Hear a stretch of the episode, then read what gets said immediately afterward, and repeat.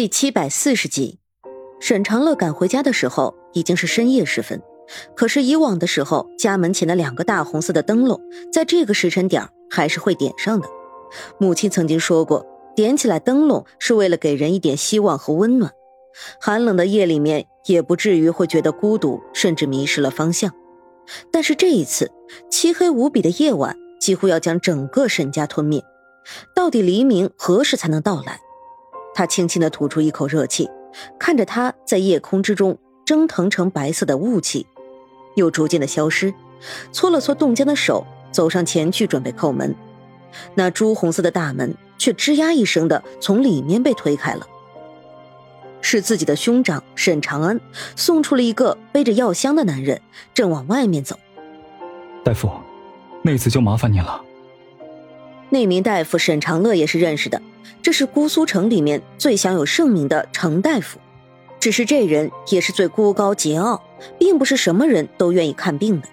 据说之前有一位太守希望求他给自己的孙儿看病，而为此给程大夫亲自挑了整整三天的水，肩膀上面被粗粝的扁担磨得血肉淋漓的，程大夫这才答应了下来。沈长安送走了陈大夫。才发现有一个人浑身寒气的站在自家门前石狮子旁边，静静的站在那里。他心里一惊，想是会不会沈炼已经追了过来，又想起母亲、妻子如今都重伤在身，便不由得怒气冲冲的问道：“什么人？深更半夜鬼鬼祟祟的站在那里？”沈长乐也从未听到过兄长疾言厉色至此的话。想来家里面一定是出了大事，于是走上前去，摘下了帽兜，露出了自己的面容，急声喊道：“是我，兄长是我，长乐。”就连沈长安自己都未曾发觉，在知道来的人是沈长乐的时候，竟然是浑身上下都松了一口气，肩膀突然一松，面容也缓和了许多，语气之中不觉带着几分疲惫，才走上前去。你怎么回来了？不是让你好好的在青云阁待着吗？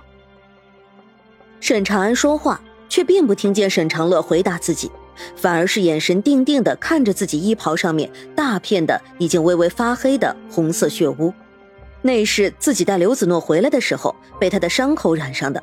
回来之后又忙着去找程大夫，暂时稳住了母亲和妻子的病情，一直到现在连口水都没有顾得上喝。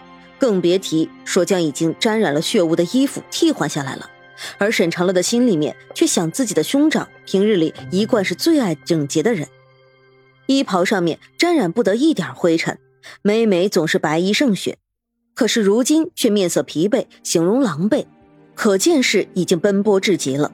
说话间带着几分哽咽声色的哭腔：“这是我的家，我哪能不管不顾，只求一个人的安危呢？”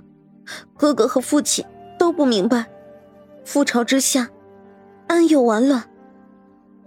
沈长安脸色黯然了几分，忽然又温和笑道：“累了吧？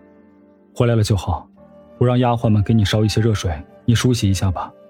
从青云阁到姑苏路程可不短，如今我还没收到青云阁的信，你人便先来了，说明是一路快马加鞭，不曾好好休息的。”可沈长乐却并没有答应，反倒是后退了两步，青黛色的斗篷下摆微微摇动着，发出了窸窣的声音。我还不能回去。他的声音里像是坚定了什么事情，语气又肯定的说了一遍：“我还不能回去，我这样回去，母亲见到我会伤心的。她以前是最要强的一个人，也曾经跟我说过，怕的就是不能好好的保护我们，叫我们吃了父母的亏。”沈长乐笑了笑，可是脸色却极其难看。哥哥，母亲如果知道我在青云阁，心里面会安定许多。她若是见了我这样子，只怕会伤心难过。我只是怕你担心，才会来见你一面。你不要挂念我，我去找了父亲弟弟，我们一家就能团圆了。沈长安一听这话，立刻不容分说的走过去拉他。不行。这么晚了，你跑到哪里去？你怕母亲担心？难道你出走无依，她就不担心了吗？要是叫她知道你个姑娘去江湖乱跑的找人，不知道又有多伤心、多担心了。少爷，忽然，一个提着八宝琉璃灯的丫鬟走了出来，穿着一身杏色的小袄，是刘子诺房中的人物。少夫人说叫我来瞧瞧，您怎么还没有回去？沈长安这么一回头分神，却被沈长乐生生挣脱了去，骑上马，急急说道：“我走了，莫要担心，我到一处便会来信。”说着扬鞭离去。沈长安看着妹妹远去的身影。眸色深了又深，看了看显然是受了惊吓的丫鬟，终究是长叹一口气，说道：“罢了，由他去吧，我们进去吧。”刘子诺刚刚喝下药躺下，又听见丫鬟们报道：“少爷回来了。”一语未尽，只见沈长安走进来，脱去了外面穿着的宝蓝色大氅，才说道：“好些了吗？程大夫说你这几日好好静养，不能到处走动。”小心伤口不可沾水。一面说，一面走上前去，又弯腰伸手摸了摸刘子诺的额头，说到热度已经退下去了，一边又转身朝丫鬟们嘱咐道：“屋子里面的炭火不许灭，只能用银炭。”刘子诺自来最了解沈长安，知道他这是借故发脾气的意思，便点了点头，叫丫鬟们都退了下去，又牵了沈长安的手，坐在自己的床边，才轻声说道。你何必把气撒在这些丫鬟身上呢？到底是发生了什么事啊？沈长安冷静下来，才将刚刚发生的事情慢慢的说了出来。刘子诺的心里面酸酸涩涩的，微微闭了眼，想要压下去眼底的水迹，才说道：“小姑长大了，母亲知道了会很欣慰呢。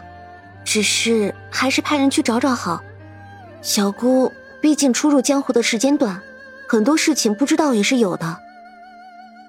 话说完，像是十分疲惫一样，沈长安轻轻的搂住妻子，说道：“我们这一家人，还不知道要经历多少苦难呢。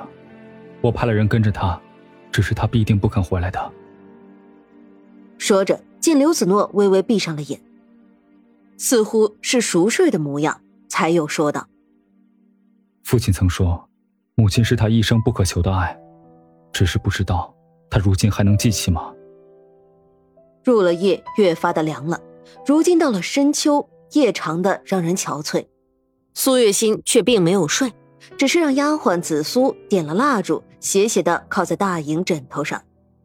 紫苏坐在一边，嗅着预备给小小姐珍珍用的荷包，说道：“夫人也该睡了，本身就有伤在身，若是还这样生神费力。”只怕大公子知道了会伤心呢。苏月心却只是淡淡的叹了口气，说道：“是我拖累了孩子们。”眼底慢慢涌上来了酸涩。从夫君沈炼决定进京开始，他的心底就已经有了隐隐的不安，如今更是如此。当初总是想着，或许真的就像他安慰自己的那样，他去了不久便会回来。紫苏说道。夫人，别这么说。奴婢记得，在奴婢小的时候，娘亲还说，父母子女相遇在这一世，那就是缘分，是难得且不可求的缘分。不管是大公子、大小姐、二公子投生到您的肚子里，那都是您跟他们的子女缘分。